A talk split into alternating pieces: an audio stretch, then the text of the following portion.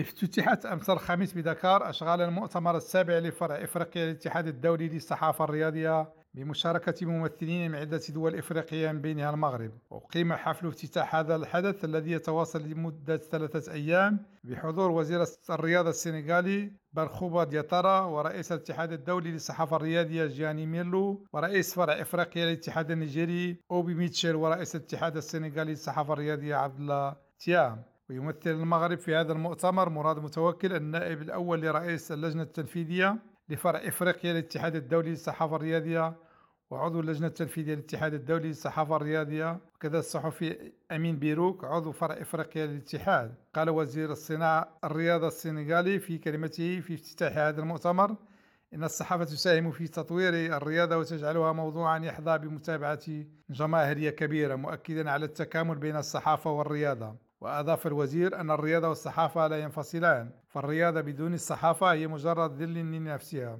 مشيرا إلى أن الرياضة ومع تعددية التخصصات قد احتلت مكانا متزايدا في المجتمعات العالمية فيما سهلت الصحافة إلى حد كبير نقل المعرفة وتبادل الأفكار. وسيتم خلال هذا المؤتمر انتخاب رئيس جديد لفرع إفريقيا للاتحاد الدولي للصحافة الرياضية.